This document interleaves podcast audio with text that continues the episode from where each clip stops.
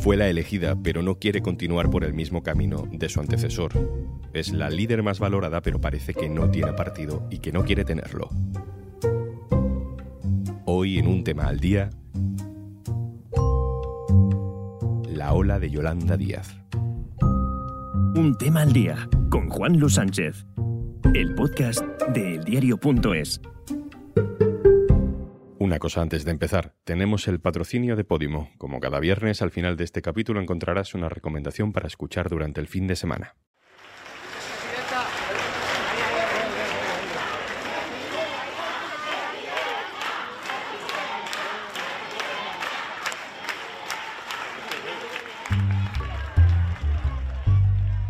Yolanda Díaz es una líder de izquierdas peculiar, por varias razones, pero la más peculiar de todas es que ha alcanzado su máxima popularidad no por lo que ha hecho desde la calle o desde la oposición o desde los medios de comunicación o desde fuera de la política institucional antes de dar el salto.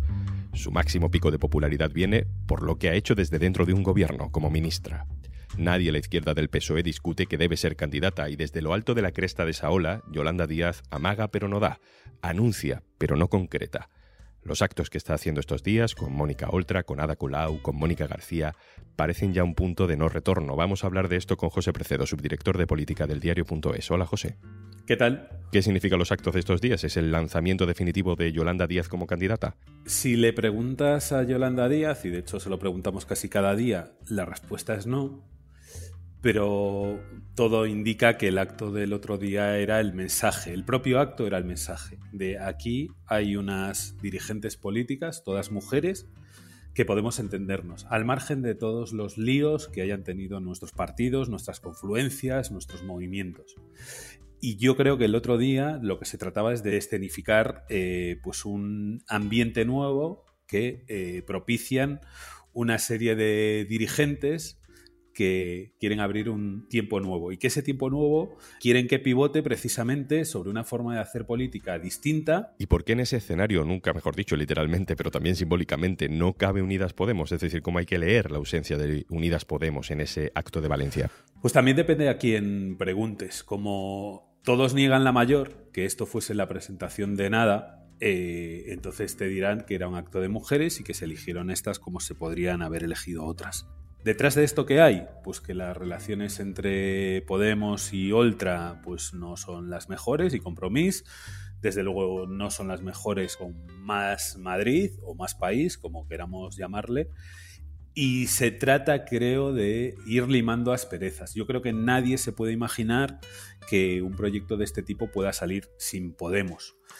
Pero en el primer acto, Podemos no está.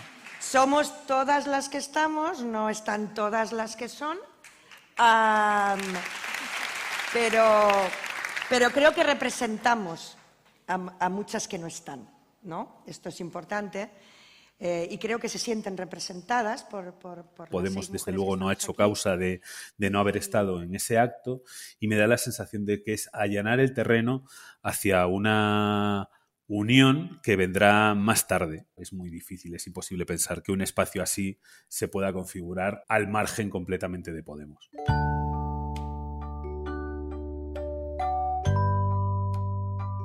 Lo siento en las calles, que la gente está esperando eh, cosas diferentes. Sí, sabía que había muchísima expectación. No hemos hecho nada, yo creo que no hemos hecho nada más que un humilde acto ¿no? que ha desbordado todas las expectativas y creo que es el comienzo de algo que va a ser maravilloso. Pero sois vosotras, no somos nosotras. Yolanda Díaz dice que lo que está viviendo, lo que se está fraguando, es maravilloso, bonito, ilusionante, pero no acaba de definir exactamente de qué estamos hablando. ¿Por qué no da el paso de concretar su candidatura o de concretar algún tipo de herramienta, de plataforma, de partido? Yo creo que Yolanda Díaz tiene más un deseo que un proyecto, ahora mismo, en este momento. Creo que está tratando de explorar una alianza muy amplia. Eh, se vuelve a hablar de que ni siquiera es una alianza de izquierdas, sino que pretende trascender a todo esto. No hablando de siglas, no hablando de listas electorales, no hablando de lo que suelen ser las peleas partidistas o de las organizaciones, y sí anteponiendo una serie de políticas que ellas creen que tienen que estar en el centro y que además eh, las personas que estuvieron el otro día, desde luego Oltra, desde luego Ada Colau y desde luego Yolanda Díaz, pueden presumir de gestión.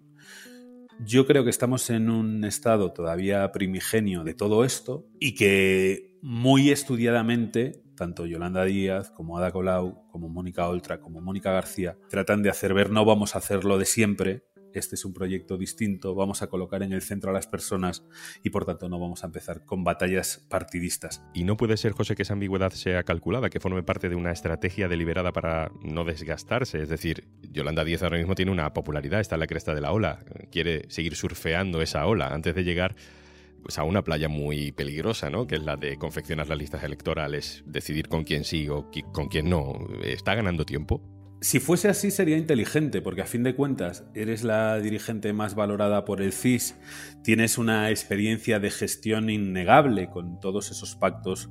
Ahora en, el último de pensiones no, pero los anteriores con los sindicatos y la patronal, la ministra comunista que pone de acuerdo al gran capital con los sindicatos de clase, que ha gestionado los ERTES en el peor momento de los últimos 100 años en una pandemia y con la economía que se ha caído. Todo esto son elementos que sería muy poco inteligente no colocarlos en el centro.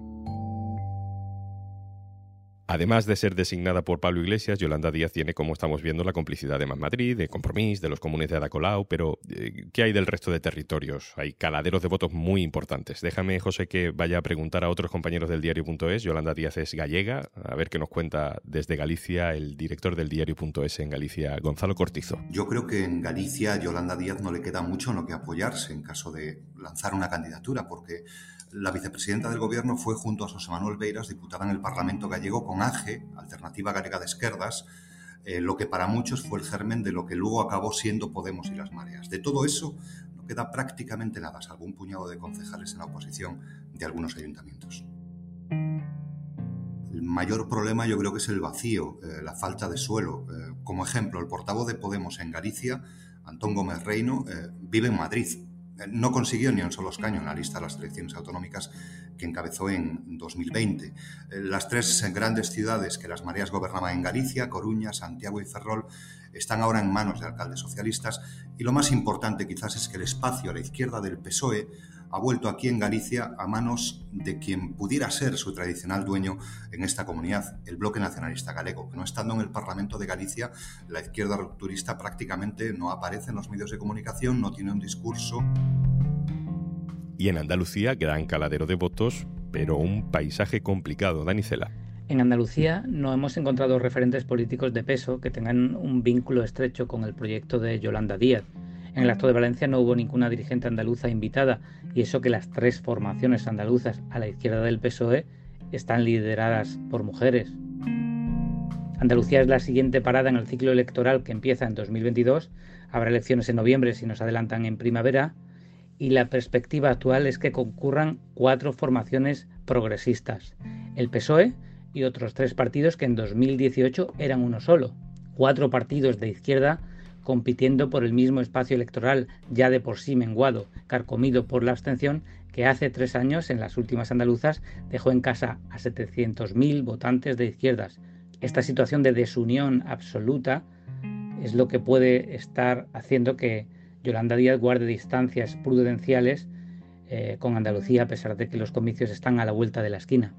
José, vuelvo contigo. Es complicado montar un partido en toda España para presentarse a unas elecciones generales. Eso lo sabe perfectamente Unidas Podemos. ¿Puede Yolanda Díaz hacer ese recorrido sin tener unas raíces territoriales sólidas? Pues es una pregunta bien interesante que entiendo que solo responderá el, el, tiempo. Lo que cuenta Yolanda en público y en privado es que es una pregunta que responde a la vieja política, a los egos y algo que quiere dejar atrás.